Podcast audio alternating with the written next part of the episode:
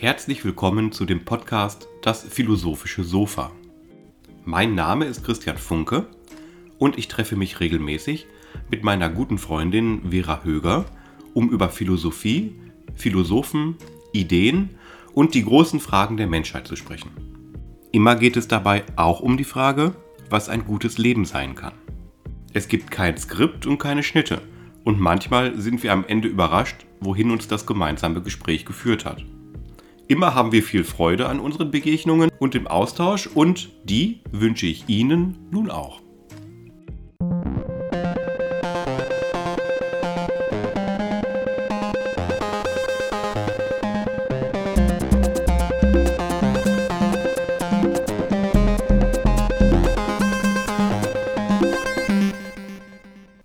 Willkommen auch heute auf dem philosophischen Sofa. Hallo Christian. Hallo Vera.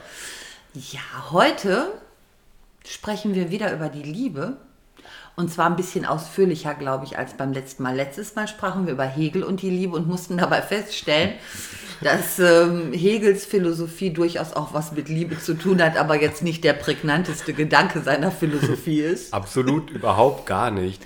Am Rand kam die Liebe dann nur vor. Wir haben irgendwann auch äh, über ja. das Thema Liebe gesprochen. Ja, es war nicht klug gewählt, äh, das so. Also tatsächlich ist Liebe kein Prinzip der Hegelschen Philosophie mhm. geworden.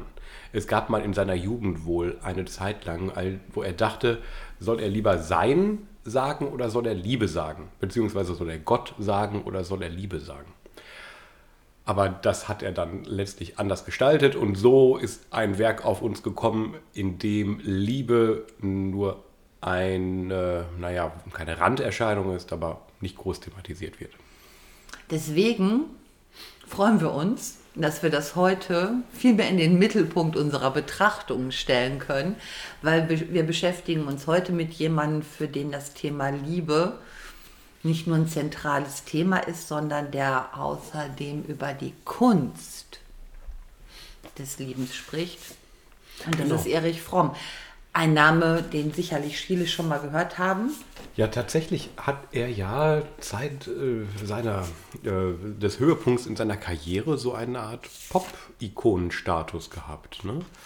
Also ich äh, weiß nicht, weil ich nicht alt genug bin, Fernsehbilder aus erster Hand zu, äh, davon zu haben, aber ich meine, der Fromm war in der Studentenbewegung in Amerika, also das, was bei uns die 68er waren, da war der sogar mit auf den Straßen Hand in Hand, umringt von jungen Menschen, die, die an seinen äh, Lippen geklebt haben. Also ja. damit kommen wir dann gleich äh, zur wesentlichen Frage, die ich immer am Anfang stelle. Ja. Wann hat Erich Fromm gelebt? Von 1900 bis 1980. Ach. Ja, er war also ein Kind des äh, letzten Jahrhunderts, vielleicht sogar hat er sich abgetrennt vom vorletzten Jahrhundert, wenn man seine, sein Elternhaus mit bedenkt. Ne? Wenn man 1900 geboren ist, kriegt man sicherlich ganz andere Sitten mit. Absolut. Was für ein bedeutungsschwangeres Geburtsjahr, 1900 bis 1980. Also 80 Jahre in einer Zeit verbracht, die äh, unglaublich vielen Veränderungen unterworfen Zeit war. seines Lebens ähm, re revolutionär, auch im Denken. Und ich glaube, niemals alt. Auf keine Weise konservativ. Niemals rückwärts gewandt. Schon in frühen Jahren vertrat er einen demokratischen Sozialismus, einen, hum human einen humanistischen Sozialismus, also eine Gesellschaft, die auf humanistischen Werten ruht und gleichzeitig der, dem Gedanken von Arbeiterbefreiung und äh, dem Leiden in der Welt entgegentrat. Wo ist er denn geboren? In, äh, in welcher Stadt? Mhm. Das weiß ich gerade gar nicht. Aber in den Vereinigten Staaten? Nein, in Deutschland. Ja, weil ich bin jetzt, das habe ich nämlich ja. auch bisher immer gemeint. Ja, ja. Und weil du jetzt äh, gleich so abgehoben Nein, hast. Nein, er ist emigriert. Auf, ah, okay. Ja. Er ist wie viele Intellektuelle der Zeit emigriert. Ich weiß jetzt ehrlich gesagt gar nicht, ob er jüdisch war oder nicht. Das hätte ich mal nachschlagen müssen. Ist ja ist doch wichtig. Auch, ja, aber vielleicht jetzt dafür gar nicht so nee. wichtig. Auf jeden Fall ist er ähm, in den Vereinigten Staaten zu Berühmtheit gekommen. Hatte da eine Professur, ich glaube in Columbia, aber auch da bin ich jetzt gerade. Für Philosophie? Nee, Psychologie. Für Psychologie. Er war äh, Psychoanalytiker. Er war Psychoanalytiker. Genau. Auch das ist, glaube ich, wichtig, dass wir das nochmal festhalten. Absolut. Er war äh, Psychoanalytiker und er gehört zu dieser beneidenswerten Generation von Psychoanalytikern, die noch die Freiheit hatten, das zu verknüpfen mit Philosophie und das auch taten sogar mit einer revolutionären Philosophie, mit dem Marxismus. Mit dem Marxismus, der gar nicht so starr auf die Umwälzung der politischen Verhältnisse, sondern auf die Umwälzung der gesellschaftlichen Verhältnisse ging. So, er war sozusagen Kulturmarxist. Ach. Ja. er war nicht so Stalinist oder so, wir müssen die Verwaltung verändern. Das hätte er natürlich im. Also aber ein Gesellschaftsumbau ist für Psychoanalytiker wie ihn, findet das in den Seelen der Menschen statt. Der Gesellschaftsumbau findet dort nie in den Institutionen statt, sozusagen. Das zeichnet meines Erachtens den Kulturmarxisten aus. Also mhm. fangen wir mal bei eins an. Das ja. ist jetzt schon so, was, was äh, ist, ist, am wichtigsten zu sagen? Ist was zu seiner Biografie noch zu sagen? Äh, naja, also äh, ich finde biografisch äh, bei ihm gar nicht so viel Nennenswertes. Er gehört zur, im weitesten Sinne zum weiten, nein, er gehört zum weiten Umfeld, das wollte ich sagen. Mhm. Zum weiten Umfeld der kritischen Theorie, dem, der Frank Frankfurter Schule. Ja. Das kennt vielleicht jeder, also äh, Horkheimer und Adorno, die mhm. das Institut für Sozialforschung in Frankfurt gegründet haben und dort eine neue, für ihre Zeit revolutionierende neuartige Art des Theoretisierens auf die Welt, in die Welt gehoben haben, nämlich die kritische Theorie. Kritisch, weil sie die gesellschaftlichen Zustände, in der Wissenschaft und Theorie gemacht wird, mitreflektiert und gleichzeitig mit theoretischen Mitteln eine gute Praxis bewirken will. Und ähm, Horkheimer Adorno bilden sozusagen den Kern dieser neuen Schule, die Frankfurter Schule genannt, die dann eigenständig sich entwickeln wird. Und im weiteren Umfeld dieser Schule finden sich solche äh, Größen, intellektuelle Größen wie Her Her Herbert Marcuse oder Erich Fromm eben. Mhm. Und äh, Fromm äh, hat, hat, sich dann irgendwann abgewendet von diesen äh, strikten ähm, Kritikern der Gesellschaft und hat sich zugewendet der Hippie-Bewegung, mhm. so, sozusagen. Also der neuen aus der Jugend kommenden Bewegung, die sich mit den Sitten und äh, mit den Lebensgewohnheiten ihrer Eltern sich kritisch auseinandersetzenden Studenten. Ja. Und ich glaube, viele haben ihn gesehen so als jemand, der vielleicht seine Jugend nachholte oder so. Kann ich mir gut, gut, gut vorstellen, aber ich, ich, ich lese ihn immer als, ähm, als schon Autorität, auch in psychologischen Sachen, der uns äh, einen Weg eröffnen möchte, wie wir eine bessere Gesellschaft bilden. Das ist für mich der Erich Fromm. Ich habe ehrlich gesagt gar nicht so genau Einblick in seine Biografie. Ich habe mich eher mit den Büchern beschäftigt. Es gibt zwei tolle Bücher. Neben Die Kunst des Lebens ist es Haben und Sein. Und Sein. Oder Sein, glaube ich. Heißt er. Haben oder Sein. Mhm.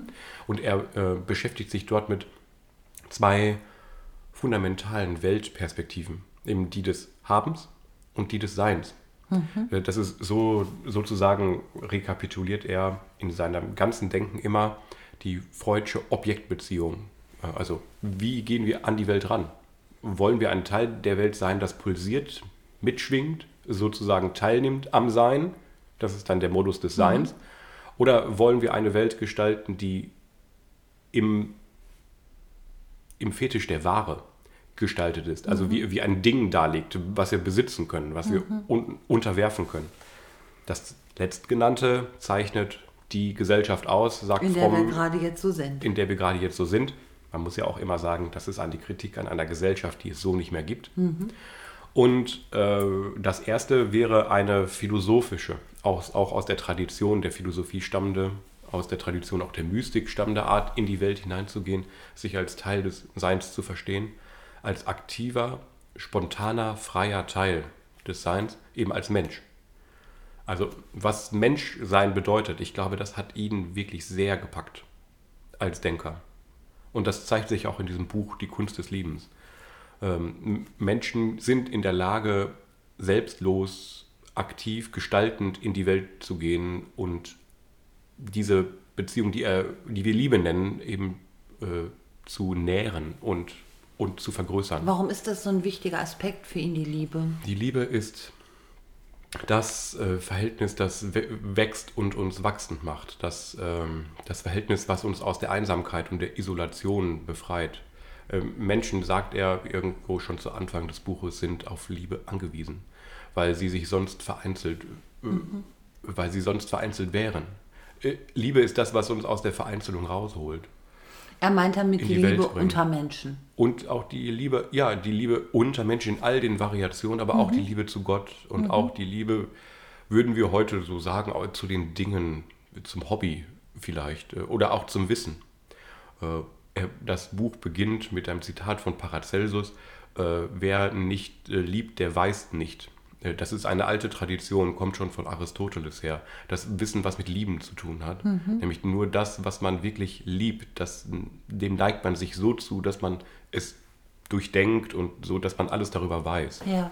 Das findet man oft bei so Herzens, ähm, also bei ähm, Wissenschaftlern, die, deren es ein Herzensanliegen ist, ihr Fachgebiet zu durchdringen. Mhm auch, auch da würden wir sagen, diese Menschen, die, die, die lieben das, was sie tun. Das finden wir bei Handwerkern auch. Mhm. Ne? Also bei äh, Liebe ist dort eben ein Weltverhältnis äh, zu Dingen oder zu Sachgebieten. Mhm. Äh, und dieses Weltverhältnis ähm, kann aber auch gegenüber Menschen oder gegenüber dem Sein, also der Liebe zu Gott, dann auf, wieder auftauchen. Also er, er, ja. er bespricht eine umfassenden er ist, Begriff von Liebe. Genau, genau. Er, ist, er, ist, ja Psychologe mhm. und äh, Psychologe interessieren sich ja für, äh, für Einstellungen in Bezug auf die Welt oder in Bezug auf andere Menschen oder in Bezug auf sich selbst. Mhm. Und er sagt eben, Liebe, so dolmetsche ich das jetzt, Liebe ist eine Weltbeziehung. Sozusagen eine Beziehung zu den, zu den Sachen. Aber natürlich ist die Liebe zum Menschen noch was äh, in sich Besonderes. Ne? Das ist eine Besonderheit. Äh, Liebe zu Menschen, da bespricht er einerseits natürlich die Sexualität, aber dann viel tiefergehend auch die Freundschaft, die Mutterliebe, überhaupt die Elternliebe. Welchen, ja, welche, ja. Welcher Missstand oder was hat, mhm. ihn, was hat ihn veranlasst, dieses Buch zu schreiben? Er sagt, die Menschen, die leben, kennen Liebe nur passiv. Ähm, sie wollen alle geliebt werden, sind aber unfähig zu lieben. Ähm, ich glaube, diese Unfähigkeit, ähm, Gefühle zu zeigen, hat ja die ganze Hippie-Generation kritisiert. Ja. Er, also er ist da am, Gefühl, am Puls der Zeit und irgendwie war das auch so. Das meine ich ja mit ähm, einer Gesellschaft, die es vielleicht so in, in dieser Drastik nicht mehr gibt. Aber eben eine Gesellschaft, die gezeichnet ist von Unfähigkeit. Psychologen dieser Zeit haben viel von Unfähigkeit geschrieben. Freud schreibt über die Unfähigkeit, aktiv gestalterisch zu lieben. Andere, etwa Mitscherlich, schreibt über die Generation der Deutschen zu dieser Zeit, dass sie unfähig sind zu trauern, ähm, weil sie die Vaterrolle verloren haben. Also Psy Psychologen arbeiten sich ab an den gesellschaftlichen Psychozuständen mhm. sozusagen. Mhm. Und die, der Psychozustand der Menschen der Zeit, die Fromm im Auge hat, seine Lebenszeit, ich muss nochmal schauen, wann genau das Buch geschrieben ist, 1956. Äh, mhm. Also noch, äh, die Hippies haben es dann übrigens entdeckt. Das ja. ist nicht für sie geschrieben, sondern sie haben es wiederentdeckt. Aber natürlich ein Buch, was, was sicherlich auch in Kontext nach der Beendigung mhm. des Zweiten Weltkriegs zu bringen ist, mit dem Trauma, mit auch einem, internationalen Trauma, was sich ja nicht nur auf Deutschland oder so besch äh, beschränkt hat. Und natürlich auch so einer gewissen Zeitenwende, ne? weil mhm ähm, das kann ich jetzt nicht aus eigener Erfahrung sagen, aber selbstverständlich war das Wertesystem bis dahin anderes. Dagegen haben sich ja zum Beispiel in Deutschland auch die Studierenden aufgelehnt, ne, gegen den Muff aus tausend Jahren, gegen so eine gewisse Haltung in der Kindererziehung, im Umgang der Geschlechter miteinander. Mhm. Systematisch äh, spielt das auch eine Rolle, aber ich glaube, viel übergeordneter ist dem eine Entwicklung, die eher mit der Kulturindustrie oder dem voranschreitenden äh, Ausbeutung unseres eigenen Körpers und unserer eigenen Liebesfähigkeit beschreiben würde. Er sagt nämlich, wir verstehen uns mehr und mehr als Dinge und Objekte. Mhm. Wir, wir verhalten uns deshalb so passiv in Liebesdingen, weil wir uns selbst als Ware erfahren und begegnen. Er sagt, viele Menschen äh, tun alles dafür, geliebt zu werden. Sie, sie kaufen sich schöne Sachen, Sie, bei den Frauen sind es die Kosmetika, bei den Herren sind es die Sportstudios. Ähm, dann sind es die, in den Berufsdingen wollen wir liebenswert und begehrenswert sein. Wir schaffen uns äh, hohe Karrieren an. Äh, wir, wir, wir, wir ordnen uns unter den Wünschen anderen, alles um geliebt zu werden. Mhm. Und so erfahren wir uns und denken uns selbst als Dinge, mit denen man passiv umgehen kann. Aber das ist natürlich wirklich äh, ganz bemerkenswert, so ein Buch dann schon 1956 zu schreiben, weil das würde ich jetzt mal so sagen, ohne jetzt Details zu kennen, nur diesen Satz, mhm. äh, ist das ja fortgeschritten mittlerweile. Also das, ja. das sehen wir ja mehr, da gäbe es jetzt 100 Beispiele für, mhm. an welchen Stellen das äh, zutage Das tritt. sind sozusagen die sozialpsychologischen Prämissen, äh, die im Marxismus stecken, mhm. in, der, äh, in der wahren Theorie. Ähm, Karl, Karl, Marx hat ja die Welt beschrieben als ähm, im Fetisch der Ware sich befindlich. Und damit meint er eigentlich, dass alles in der Welt, in der Denkform des Kapitalismus, zum, äh, zum Gegenstand des Verkaufens und Tauschens wird. Äh, äh, Entschuldigung, ich, ich, mhm. grad, ich kann gerade nicht anders als das auszusprechen, auch wenn es vielleicht gar nicht so passend ist, ja. vor allen Dingen bei einem philosophischen Gespräch. Aber wenn das, was du so beschreibst, wenn ich an das Jahr denke, muss ich mhm. an Marilyn Monroe denken. Ah, ah, ja. Wirklich, weil das ist für mich Sinnbild, also mhm. wenn ich in diese Zeit denke dafür, ne? Ja für dieses ewige, der ewige Wunsch, geliebt zu werden und das nicht zu finden und eigentlich alles im Außen dafür zu tun. Mhm. Sie ist im Inneren auch kaputt ge ja, gewesen oder so. Hat, hat sie sich nicht sogar im Alkohol ertränkt? In allem so? ertränkt, was man sich so ertränken kann. Ja. Und das ist ja bis heute alles nicht so. Also sie ist sicherlich äh, auch an diesem, an diesem Leben, was sie geführt hat, gestorben. Ja, man könnte das so als Symbol nehmen für mhm. eine Haltung des Geistes, die er als krank bezeichnet, also mhm. als psychisch krank. Er, be, er, benutzt nicht diese Worte, er nennt das irgendwie dann Syndrom oder so. Mhm. Aber das sind schon Syndrome dieser Zeit, äh, dass eben äh, eine Gesellschaftsformation, die auf Warendenken setzt, den Körper behandelt als äh, Stoff, den man dann entwickelt, um geliebt zu werden. Also das Bedürfnis und der Körper gehen dann so Hand in Hand, dass man mhm. den Körper ausbeutet oder sonst wie manipuliert. Aber es geht eben um das Bedürfnis. Und er sagt, dieses Bedürfnis ist fundamental im Menschen angelegt. Menschen möchten geliebt werden. Aber möchten Menschen nicht auch lieben? Ja, das auch. Aber wie können sie es in einer Gesellschaft, die ihnen nicht zeigt, wie? Und deshalb schreibt er von der Kunst des Liebens. Er, er sagt, sowas ist nötig in unserer vorangeschrittenen kapitalistischen Ordnung. Wir, wir müssen eine aktiv gestalterische Rolle geben. Wir müssen lernen zu geben, statt zu kaufen. Wir müssen lernen, zu herzugeben und gestalten, Fürsorge zu treffen, Verantwortung. Wir, wir müssen ähm, Achtung vor dem anderen haben. Und, wie, wie, wie, mhm. also wie, äh, jetzt mal genauer, wie ja. kann man sich dieser Kunst nähern? Also Kunst, äh, manchmal hat man, man sollte ein gewisses Talent haben für eine Kunst, aber im Endeffekt muss man was tun, um eine Kunst äh, wirklich äh, zur Vollendung zu bringen. Das Buch hat zwei Teile. Im letzten Teil heißt es die Praxis. Okay. Und er sagt, die Praxis hier zu skizzieren ist äußerst schwierig, weil vielleicht nur unsere Eltern wirklich wissen, was es bedeutet, an etwas eine Praxis zu üben, damit wir in Meisterschaft geraten. Wir sollten uns nicht so sehr an unsere heutige, sondern eher an die vergangene Welt richten und sie befragen danach, was es bedeutet, eine Kunst zu schaffen. Denn nur das Kunstvolle entdecken wir, sagt er so, eigentlich bei den Einstellungen, dass man diszipliniert sein soll, dass man sich übt und dass man konzentriert ist bei der Sache. Also er, er, er nennt das die, so die drei Grundvoraussetzungen zum Erwerb einer Kunst. Äh, Kunst ist in dem Sinne eine ja, verfeinerte Technik, sein Leben zu führen. So würde ich es bestimmen. Mhm. Eine mit seinen Fähigkeiten auf besonnene Art und Weise umgehende Art, äh, eine Richtung zu finden für den Umgang mit anderen Menschen, wenn es um die Liebe geht.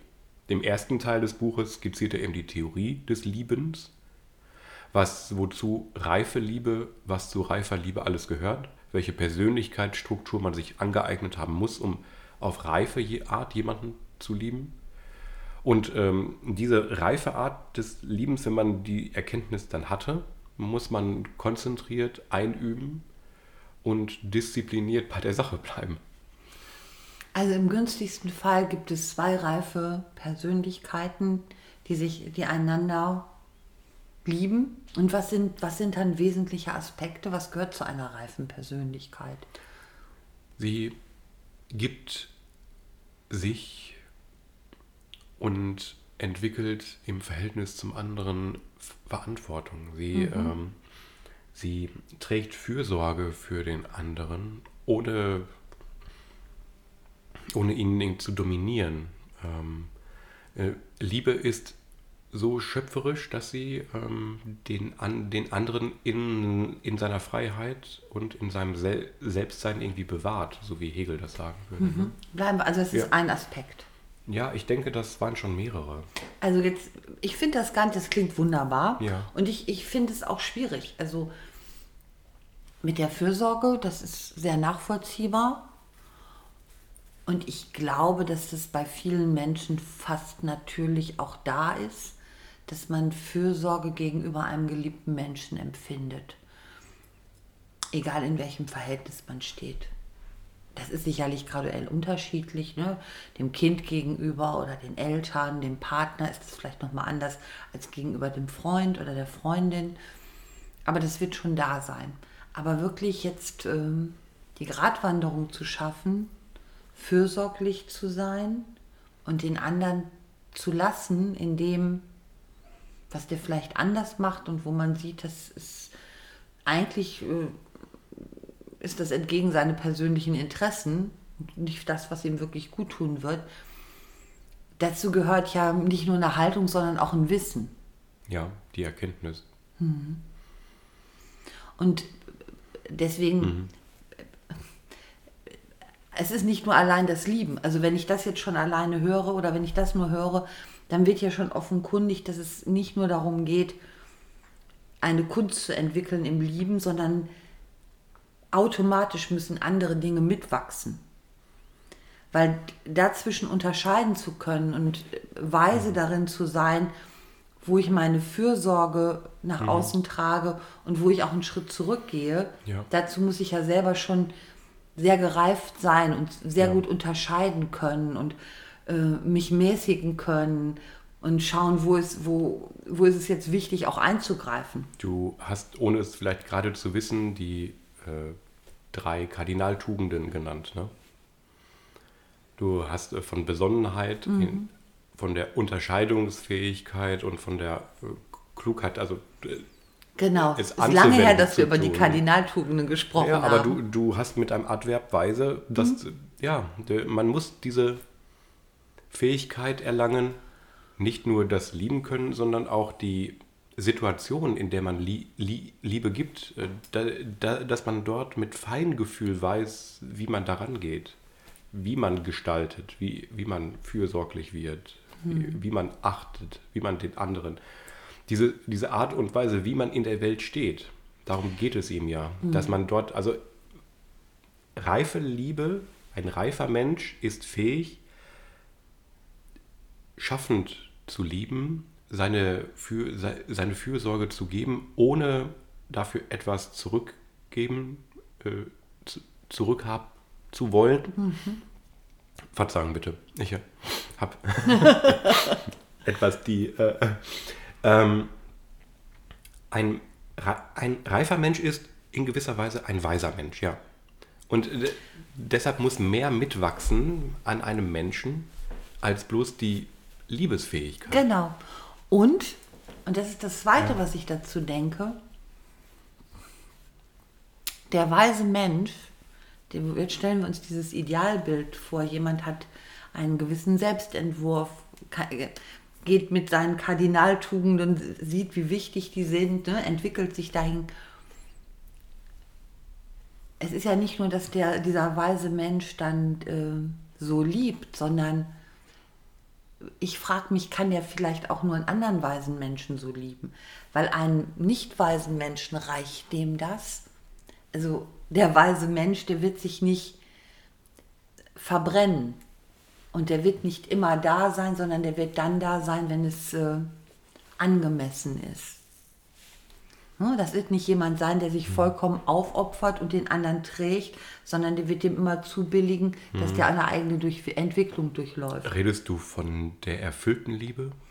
Ich rede davon, dass wenn zwei Menschen jetzt zusammenkommen Mhm. oder auch zwei Freunde, dass wenn der eine nur diese Entwicklung durchlaufen hat und der andere nicht, dass das dann vielleicht trotzdem keine große, also es kann von den einen im Inneren eine große Liebe sein, aber in der Gegenseitigkeit können sich eigentlich nur Ja. zwei Gleiche begegnen, die beide eine Entwicklung durchlaufen haben, weil sonst Ja. wird das nicht funktionieren. Ja. So fasse ich dann die, Er- die Erfüllung von einer Beziehung der Liebe. Also wo beide Pole auf gleiche Art und Weise jeweils, also strukturähnlich sozusagen, ähm, sich in der Persönlichkeit einen Resonanzboden für ihre, ihre Liebe geben. Ich versuche es gerade nur mit harschen Begriffsworten zu durchdenken, was ich äh, von deinem Gedanken auffasse. Ja, also wenn das eine Frage war, ich denke, die Antwort lautet, so denkt Erich Fromm auch. Taucht es so in diesem Buch auf? Nein, das Buch ist mehr gedacht als Reflexionsanleitung fürs eigene Leben. Gar nicht so sehr als Manual zur Beurteilung, ob eine Beziehung zwischen reifen Menschen glückt. Das ist so gar nicht so gemeint. Es ist mehr ein Aufruf an Menschen, sich aus einer Gedankenhaltung freizumachen. Also mit anderen Worten, m, Erich Fromm von dem Buch aus betrachtet, kann darauf keine Antwort geben, ob eine reife Liebe gelingt, wenn einer der beiden im Liebesverhältnis stehenden irgendwie eine bestimmte Entwicklung nicht mit, eine Persönlichkeitsentwicklung oder eine Stufe der Persönlichkeitsentwicklung nicht beschritten hat. Da sprichst du vielleicht aus deiner eigenen Erfahrung. Nee, ja, vielleicht auch, das will ich gar nicht verhehlen, aber ich glaube, das ist ähm, ein Automatismus aus diesen Thesen heraus. Natürlich. Also- also so sehe ich das auch. Ne, weil Ich wenn, wenn man, wenn man, wenn man dem nicht, man muss ja das auch, also Liebe ist was Aktives. Da können wir, da, da machen wir erstmal auf jeden Fall einen Haken hinter. Ne? Liebe heißt immer im Tun sein und nicht einfach nur im, in einer Haltung sein, sondern das ist was Aktives zu lieben. Und da sind wir, glaube ich, schon mal drauf eingegangen. Und derjenige, selbst wenn der eine reflektiert und, und hat sich mit der Kunst des Liebens befasst und bietet das an, dann ist natürlich die Frage, ob der andere da dieses Geschenk oder das, was da ist, ob der das überhaupt annehmen kann, weil er es überhaupt sehen kann, was es ist. Ja, das ist genau die Frage. Wo, aber warum ist das wichtig? Weil ähm, ich glaube, das ist wichtig zu verstehen. Vielleicht ist das auch automatisch so, wenn man so reflektiert ist, wenn man sich wirklich mit der Kunst des Lebens befasst. Und da müssen wir gleich nochmal auf ein paar Aspekte sicherlich noch weiter eingehen. Aber dass wir verstehen, dass das alleine nicht dazu führt, ähm, dass es zu einer erfüllten Liebe kommt, sondern das ist immer eine zweiseitige Geschichte, die von zwei Menschen kreiert wird. Und es muss einen geben, der anbietet, natürlich der andere auch, aber Ja. wenn wir jetzt nur die eine Seite sehen Ja. und der andere, der das auch annehmen kann. Ja. Ich denke, im, in der Beziehung von Mutter zu Kind etwa kann es gelingende Liebe geben, ohne dass es auf der einen Seite eben diese Korrespondenz gibt. Ich- Vielleicht ist es anders zu denken. Wenn wir zu intellektuelle Tugenden an, anlegen, kann man ja nicht sagen, dass die Kind-Mutter-Beziehung glückt, weil wir eben beim Kind naturgemäß nicht unterstellen, dasselbe Niveau der Persönlichkeitsentwicklung wie bei der Mutter. Aber dann sind wir genau an Mhm. dem Punkt, dann formuliere ich das jetzt mal so, wie der Jurist das formuliert, solange wir über das Kind sprechen. Ja. Und von der totalen Abhängigkeit ist das natürlich so. Dann hat die Mutter die, ne, die große Dominanz und die kann dieses, diese Beziehung mehr oder weniger alleine gestalten. Aber selbst ein kleines Kind oder ein junges Kind wird schon persönliche Aspekte haben, die es da einbringt oder dass es da einbringt. Aber Kinder werden älter und sind dann Abkömmlinge. Also, äh, und dann ist es auch eine gemeinsame Gestaltung, weil die, die Beziehung zwischen Eltern und Kindern ist so lange da, solange beide, beide da noch sind. da sind. Ne? Ähm, und es gibt einen Punkt im Leben, wo das gemeinsam gestaltet werden muss. Und dann sind wir wieder genau an dem Punkt, ne, wo vielleicht das Kind sagt, du gibst mir nicht genug, weil es weiter die totale Fürsorge erwartet. Ja. Und die Eltern oder die Mutter sagen, "Mm, mm, du kriegst nicht die totale Fürsorge, weil das steht deiner Entwicklung im, im, äh, entgegen. Ja, ja. Ne, so, aber ja, klar, wenn es ganz klein ist, ne, aber ich weiß gar nicht, ob man da ansetzen kann. Ich glaube, bei allen anderen ist es immer ein gemeinsames Kreieren. Und wenn auf der einen Seite so ein Übergewicht ist an Entwicklung, dann kann man vielleicht noch hoffen, dass die andere Seite sich was da abgucken möchte oder das erkennt. Ansonsten Ja. wird das nicht funktionieren. Aber gut, das ist jetzt auch eigentlich wieder Es ist ein sehr verwickeltes Verhältnis. Ja. Denn es ist ja auch wieder diese Dialektik, die Hegel beschreibt, dass durch den anderen ich selbst mich irgendwie mache. Ja. Und wenn ich im anderen keinen Resonanzboden finde für Haltung, die ich, die, die ich habe, dann stocke ich, äh, ja auch ich irgendwo in, in meiner Entwicklung. So, das scheint mir schon gegeben zu, zu Mhm. Zeitpunkt. Was ist ja. denn, wenn wenn wir jetzt nochmal zurück zu den theoretischen Aspekten der Kunst Ja, des Liebens kommen? Was sind es denn, was ist es denn noch? Was, was, was, was, was müssen wir besonders im Gedächtnis behalten? Womit müssen wir uns befassen? ja, wir müssen unseren Narzissmus erstmal ablegen. Hey, Ja, also all die Allmachtsfantasien, die Allwissenheitsfantasien mü- müssen wir ablegen. Wir, wir müssten auch die, diese Selbstliebe, ähm, das geliebt werden wollen von anderen, das beneidet werden wollen von anderen, das müssen wir ablegen. auch äh, das, das, das A und O im Leben des anderen zu sein? Ja, ich denke, diese eine Form von mh, Demut, ist das das richtige Wort? Ähm, der Wunsch auf jeden Fall an erster Stelle zu rangieren, ist eine Form von na- narzisstischer, von narzisstischem Wunsch.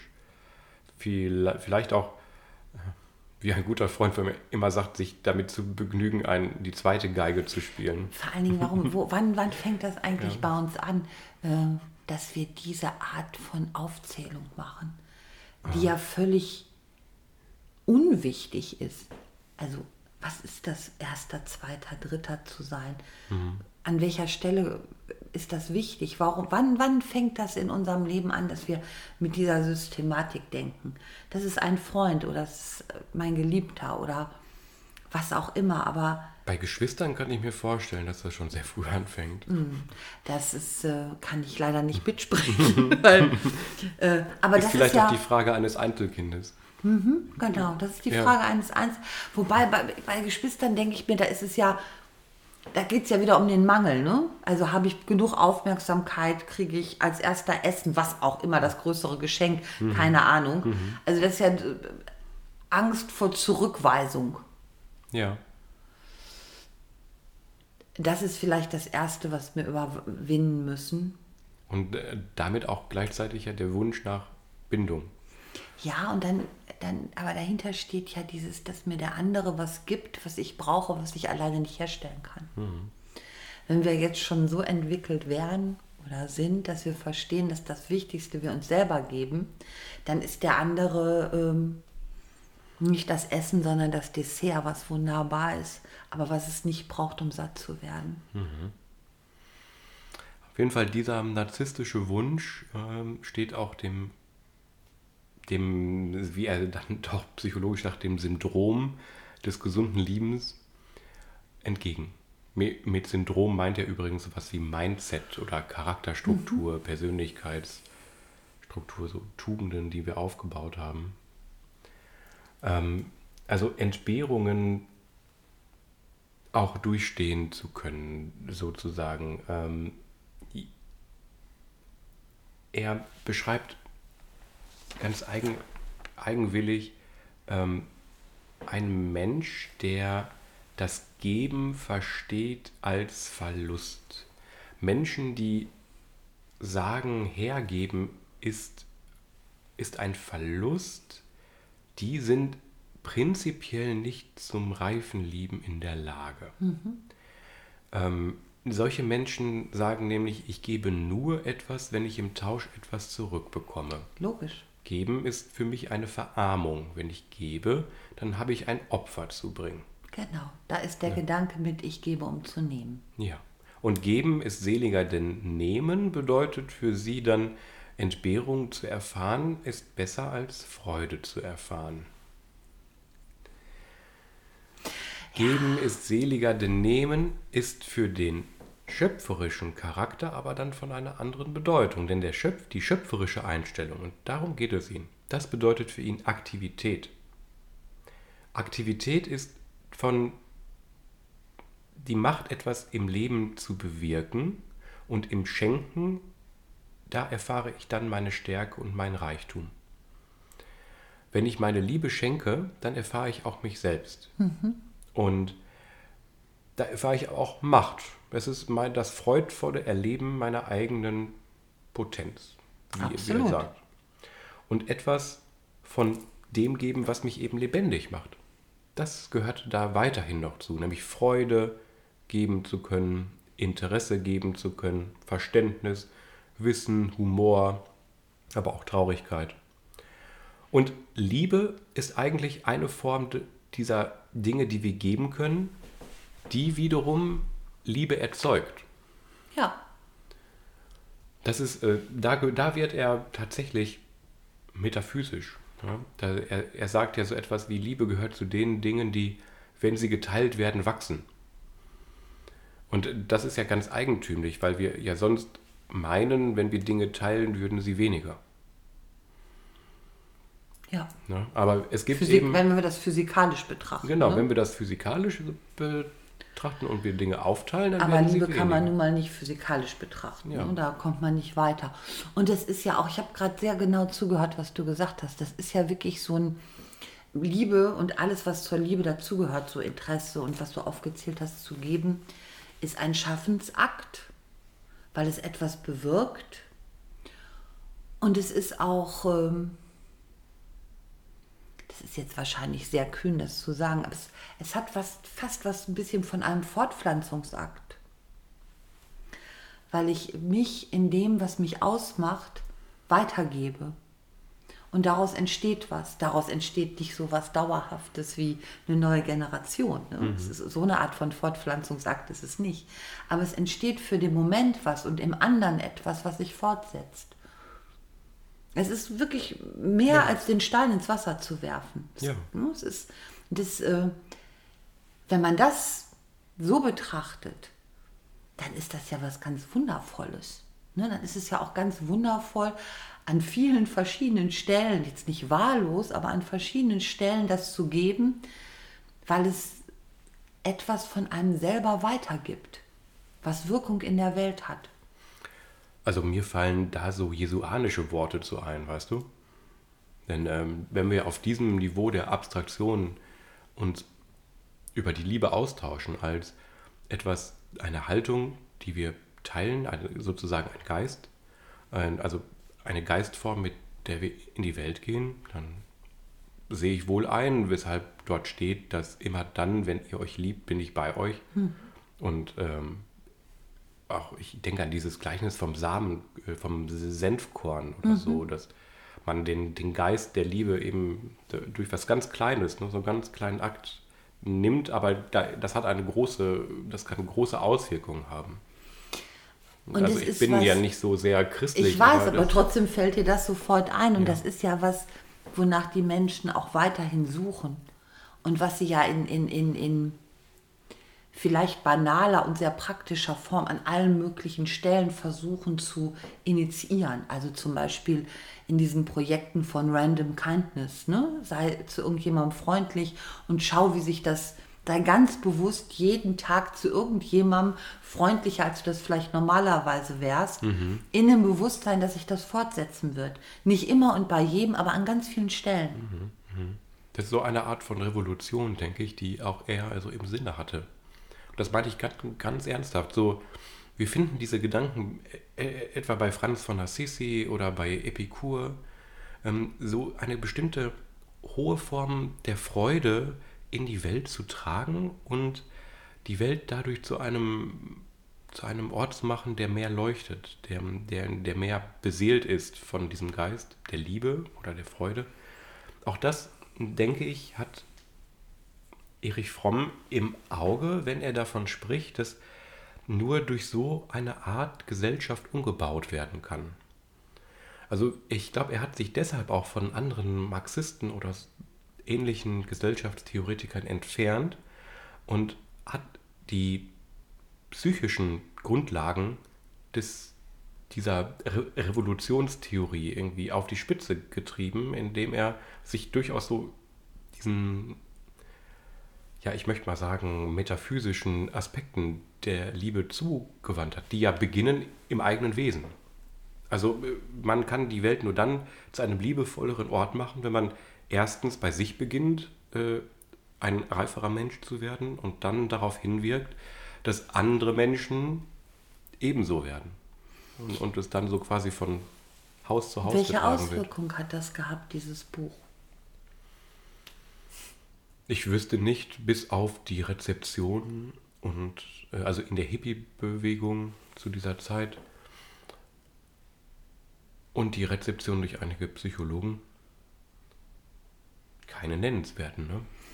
Und das habe ich jetzt so ein bisschen ketzerisch ja. gefragt, weil so viele Menschen haben dieses Buch schon gelesen und waren auch sehr fasziniert davon und würden auch vieles davon unterstreichen. Was, was, was ist das Problem? Was ist so schwierig daran, diese Gedanken umzusetzen? Naja, die Machtmittel des Alltags, der Zwang der Zustände ist oft stärker als die eigenen Vorsätze. und die Haltung, die man erwerben muss, um im Leben weiterzukommen, ist eine, zeigt von einer anderen Psychostruktur, von einem anderen Mindset. Man muss ein anderes Mindset annehmen, um Erfolg zu haben. Um wirtschaftlichen Erfolg zu haben. Ja, genau. Um mhm. er da kommen wir wieder zu haben und sein. Ja. Mhm. Ja, ja, de, de, diese Themen hängen natürlich alle bei ihm zusammen. Es ist ein Werk. Klar.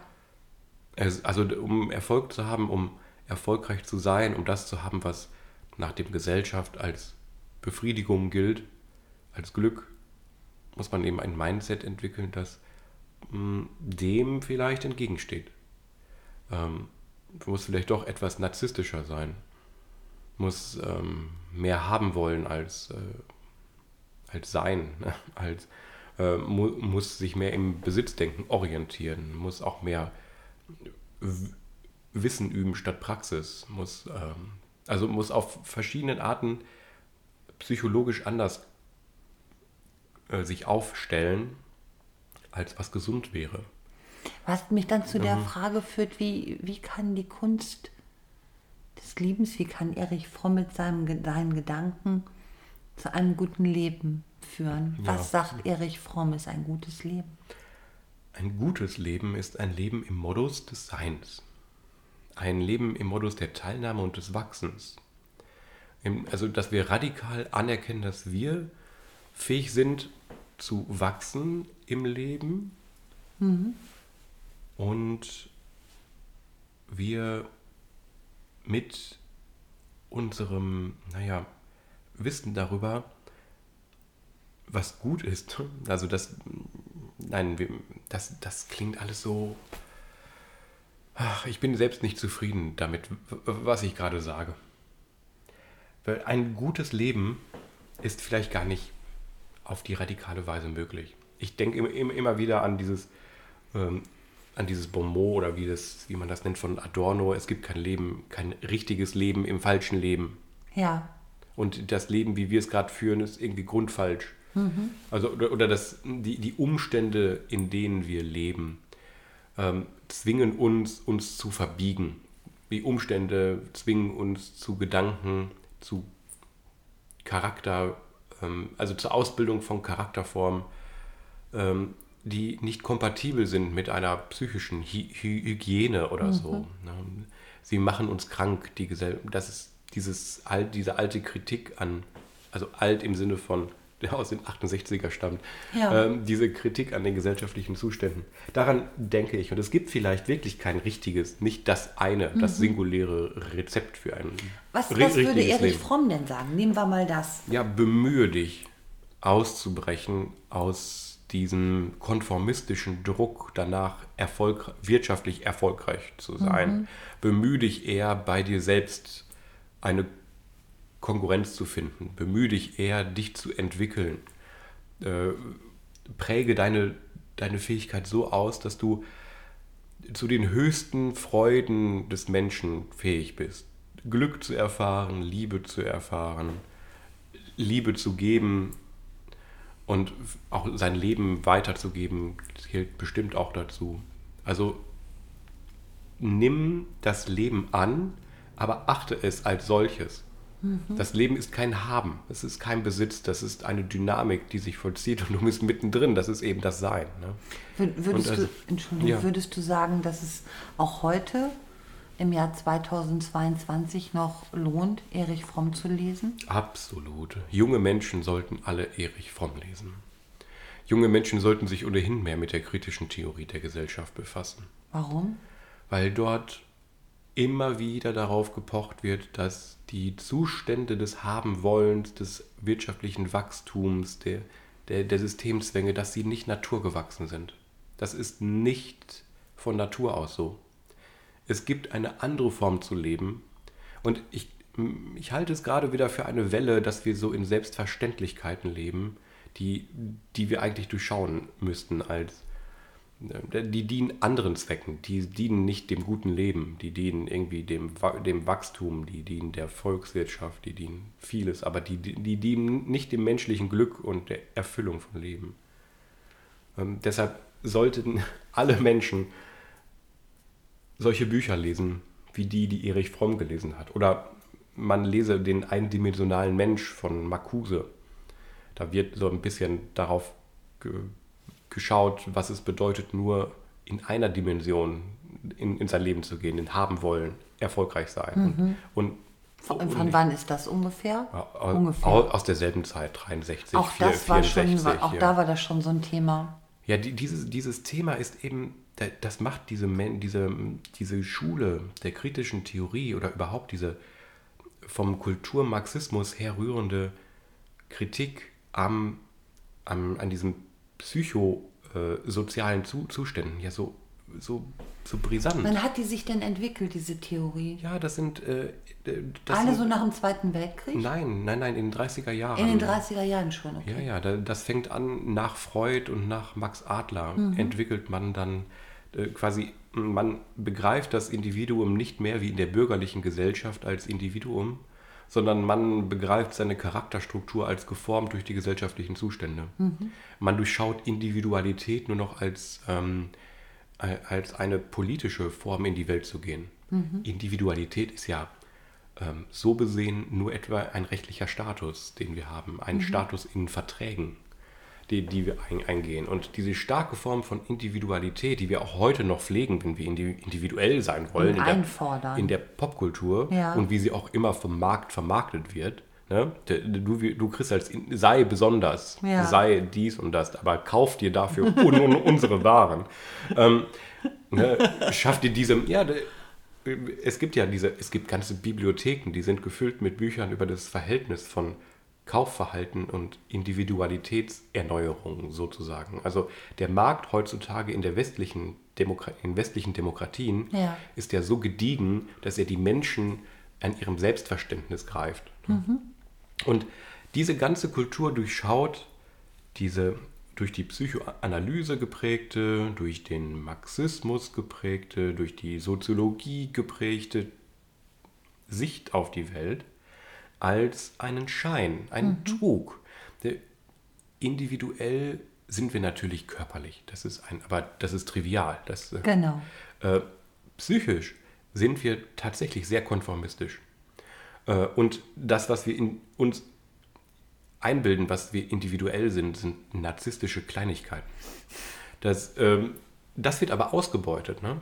Äh, genau das wird ausgebeutet. In Wirklichkeit sind wir aber fähig zu einer anderen Form der Existenz und das ist immer mit diesem Zauberwort Kommunismus gemeint. Die wenigsten dieser Männer meinen damit stalinistische Zustände. Hm. Das muss man sich immer vor Augen halten. Er wurde natürlich auch wie andere in den USA verfolgt, kann man sich ja ah, denken. Okay, ne? ja. Mit, wie heißt nochmal dieses Tribunal gegen mhm, die Kommunisten mhm. in dieser Zeit. Aber Kommunismus bedeutet irgendwie eine Form zu leben, die anders ist und besser. Ich, ich, ich, du hast mich gefragt nach einem guten Leben. Mhm. Ich glaube, er, er hätte gesagt, die kommunistische Gesellschaft. eine Gesellschaft des Gebens.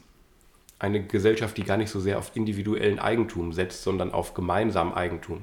Und das ist ganz wichtig ja. dabei äh, zu erklären, weil äh, wir ja mit Kommunismus oft ganz, ganz andere Bilder verbinden und äh, andere Schreckgespenster ja. und äh, bestimmte Systeme, genau. die überhaupt gar nicht kommunistisch sind, aber das verbinden wir damit und das ist so das, der, äh, der böse Mann, mhm. der an die Wand gemalt und wird. Und als Psychoanalytiker weiß er eben, dass Persönlichkeitsreifung bedeutet, sich durchzuarbeiten mit all dem, was in der eigenen Geschichte liegt und mit all dem, was im Zeitgeist auch liegt. Ne? Mhm. Äh, so diese Psychoanalytiker in der kritischen Theorie der Gesellschaft sind immer die, die sagen, wir müssen uns als Persönlichkeit da rauswinden aus diesen Verhältnissen. Aber das ist natürlich genau die Problematik. Ja. Weil wenn ich eine, einerseits sage, ich bin gar nicht so individuell, sondern das bisschen, was mich wirklich individuell macht, ist fast nur Makulatur. Mhm.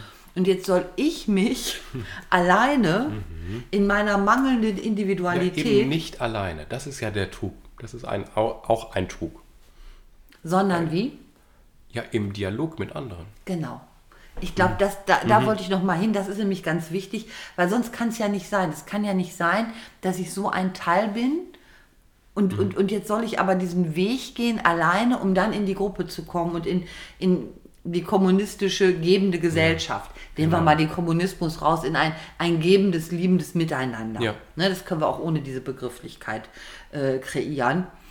Das kann ich ja alleine nicht. Also das wäre ja, äh, ja, Das, das steht das, ja im krassen Gegensatz. Das, das hemmt ja ganz oft.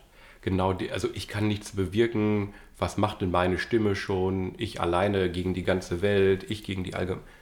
Das ist natürlich total richtig, wenn man sich nur als Individuum begreift und alles andere als das All, als das mächtige Allgemeine.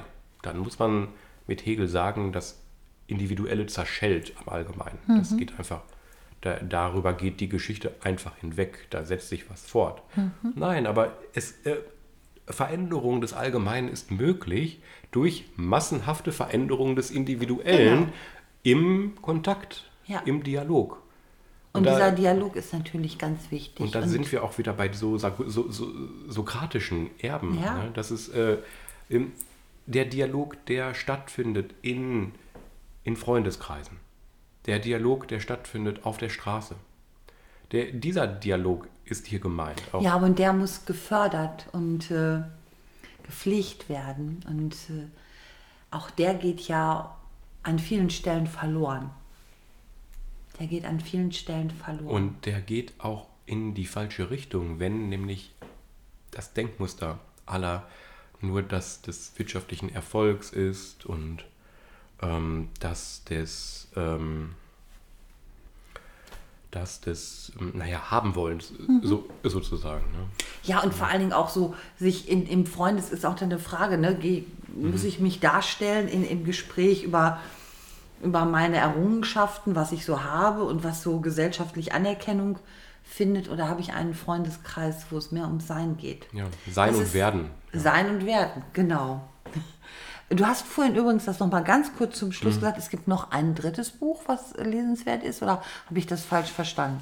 Ja, seine Bücher sind ja alle lesenswert. Ähm, also neben Haben und Sein, was man wirklich auch mal durchgearbeitet haben sollte. Darin finden sich so viele Verbindungen zu alter Traditionen. Das ist wirklich fruchtbar. Es, es wird auch gerade wieder entdeckt, dieses Ach, Buch. Schön. Ja, das, ähm, gibt es noch ähm, die, die Furcht vor der Freiheit.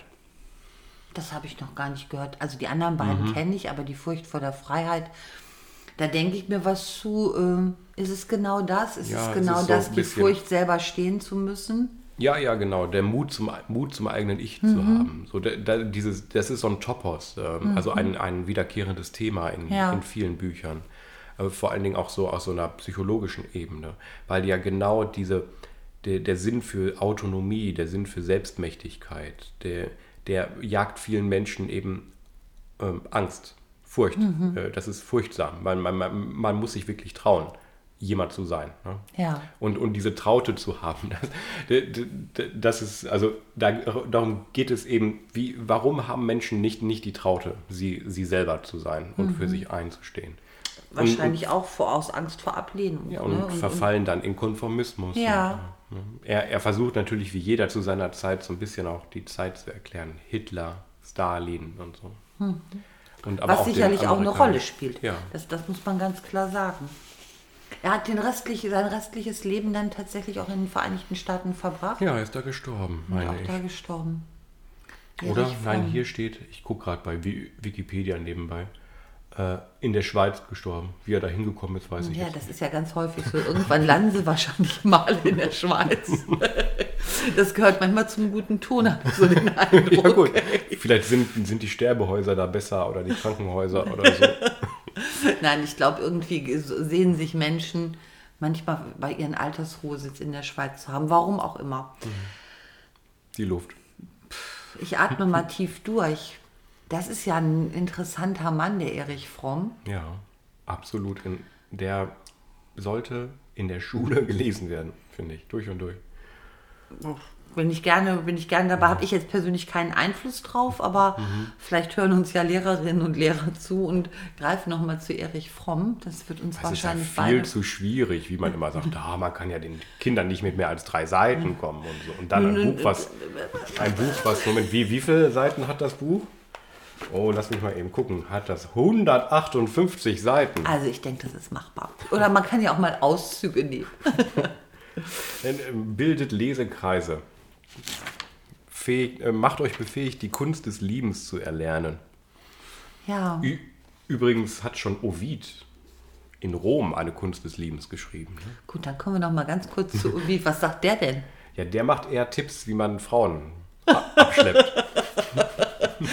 Also, wo du das jetzt sagst, werden wir gut, dass du das nicht am Anfang gesagt hast, sonst wäre alles andere ausgeblendet. Sind das bis heute wirkungsvolle Tipps? ja, ich glaube manchmal schon. Also so ganz gut, dass man natürlich seinen Mundgeruch äh, unter Kontrolle haben Sehr, sehr sollte. praktisch Und und so. so. Ja, und so, dass eine, eine Frau, die ein schlechtes Gebiss hatte, das sind tatsächlich Stellen aus.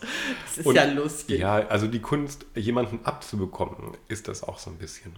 Nein, aber ta tatsächlich fehlt gerade vielleicht uns Mitteleuropäern so eine gewisse Kunst dahin- dahinter, so eine Kunstfertigkeit oder auch eine Kultur. Wir meinen nämlich, wir werden, ich, also diese Diagnose, die er stellt, die sehe ich bei vielen Mitmenschen, aber sowas von zutreffen. Sie wollen alle liebenswert sein, aber lieben können sie nicht. Wie wie sie sich alle hübsch machen, ne? nach Kardashian-Stil und so und wie sie alle ins Fitnessstudio gehen. Sie wollen alle von jemandem lieb gehabt werden. Ja, das ist ein ganz, ganz interessanter Gedanke und äh, alle, die uns zuhören, können den ja vielleicht auch mal mitnehmen. Ich glaube, jeder Einzelne kann das mal für sich so ein bisschen überprüfen und mal hin und her wägen, was es gibt das auch so in tolle ist. Zusammenfassungen des Buches. Man muss das nur bei Google eingeben, wirklich. Der zwei, zwei drei Seiten. schon immer knapper. Ja, aber wenn, wenn man das wi- wirklich mal durchsprechen, durchsprechen will, so mit, Leu- mit mit seinen Freunden beim Essen oder so, das Ja. kann man ja sich durchaus mal vornehmen. Es ist in Übung, Disziplin und Konzentration. Sehr schön. Ja. Der, der Schlüssel vielleicht eigentlich zu jeder Meisterschaft, ne? Christian, jetzt ist, ist ja kaum jetzt, haben wir uns gar nicht drüber unterhalten vorher und ich weiß gar nicht nach so etwas lebhaften, praktischen und auch tiefschürfenden, was können wir da beim nächsten Mal machen? Ich habe auch keine Ahnung. Das ist keine Ahnung. Weißt du was? Dann überraschen wir mal Na gut. uns äh, und werden das im Nachgang besprechen, ob das nochmal was über die Liebe ist oder vielleicht was ganz anderes. Was könnte das wohl sein? Was könnte das wohl sein? Haben wir einen echten Cliffhanger heute. Gibt es noch irgendwas, was du unbedingt loswerden möchtest über Nein. Erich Fromm? Eigentlich möchte ich dann nichts mehr weiter loswerden. Ich finde, wir haben, wir haben wirklich äh, interessante Aspekte heute gehabt und ein Buch, was es sich zu lesen lohnt, was aktueller ist äh, denn je. Ich bin fasziniert, dass also wirklich solche Sachen zu diesen Zeiten entstanden sind und immer wieder sehe ich über alles, was wir bisher gesprochen haben, können wir was mitnehmen ins Heute. Und Erich Fromm sowieso. Ich bedanke mich, Christian. Bitte. Ni- Nietzsche hat mal gesagt, manche Menschen werden erst posthum geboren. Also vielleicht sind so Werke wi- wi- wirklich erst 30, 50, 80 Jahre nach ihrem Erscheinen erst. Ein besseres Schlusswort hätten wir nicht finden können. Tschüss und Tschüss, Ihnen noch Vera. einen schönen Tag.